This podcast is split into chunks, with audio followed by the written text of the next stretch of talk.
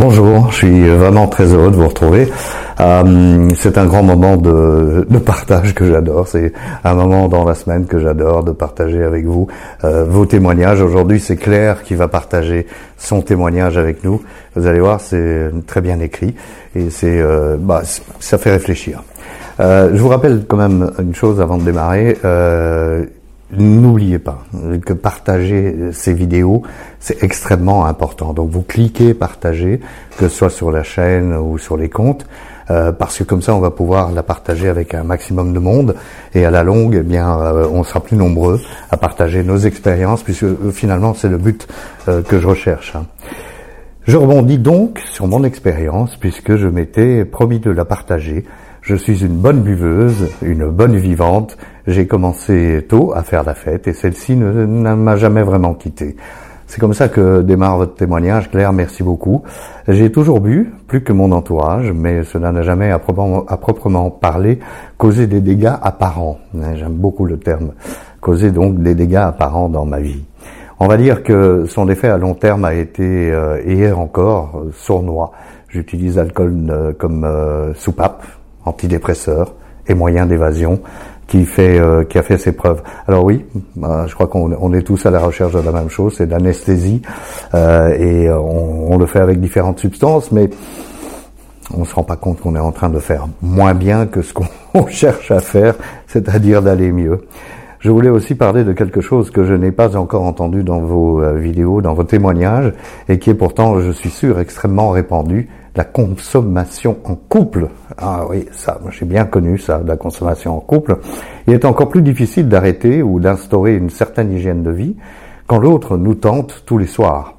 Euh, surtout quand à un certain moment la communication ne passe plus que par ces moments d'apéro.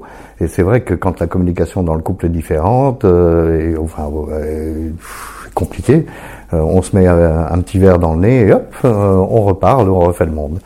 Je ne voulais témoigner pour en venir à ce que je vais dire maintenant. J'ai compris une chose extrêmement importante. L'alcool, même s'il prend le pas, et même euh, s'il semble devenir le problème numéro un, est finalement l'arbre qui cache la forêt. Je m'explique. Quand j'ai arrêté pendant euh, des périodes suffisamment longues euh, toute substance, c'est bien le, le vide qui m'a envahi. L'alcool, les drogues euh, comblent des vides existentiels euh, abyssaux. Ce, sont, euh, ce ne sont que des vides et des voiles. Je pensais avant qu'arrêter l'alcool enlèverait mon problème, mais non, le travail commence.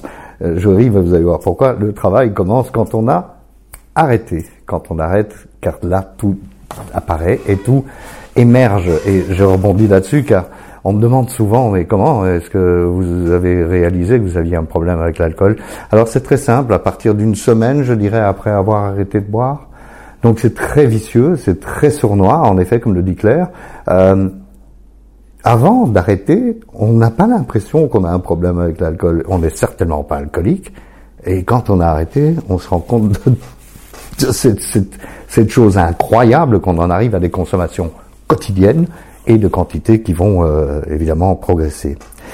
C'est à ce moment-là que le psy, le sport, la spiritualité, tout ce qui peut nourrir en dehors de la nourriture physique doit prendre sa place.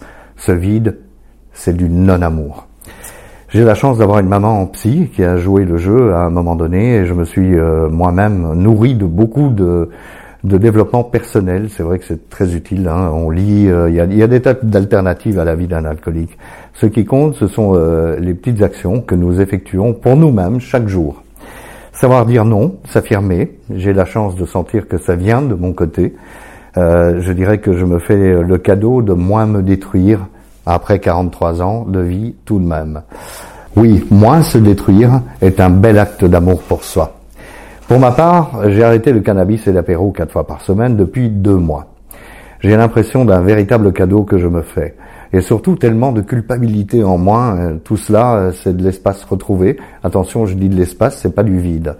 Boris Cyrulnik, euh, qui est un psychiatre très reconnu, a dit, enfin vous dites Claire que vous pensez que c'est de lui, dans la vie il ne s'agit pas d'être une bonne mère, mais une mère suffisamment bonne. Ça c'est juste subtil et parfait.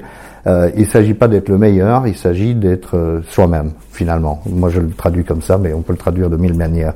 Cette phrase, dont la nuance est subtile et qui m'avait fait grand bien et déculpabilisé à l'époque, je l'adapterai au changement que j'ai ressenti en moi. Dites-vous clair, ce n'est pas que maintenant je m'aime, mais j'ai l'impression de m'aimer suffisamment pour, par exemple, me faire moins de mal et accepter le positif pour conclure, c'est en s'aimant plus qu'on accepte de laisser le bon entrer.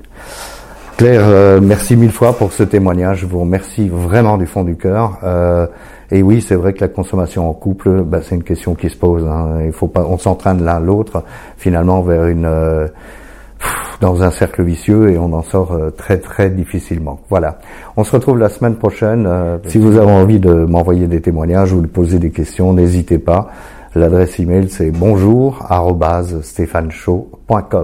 Bonne semaine à lundi prochain.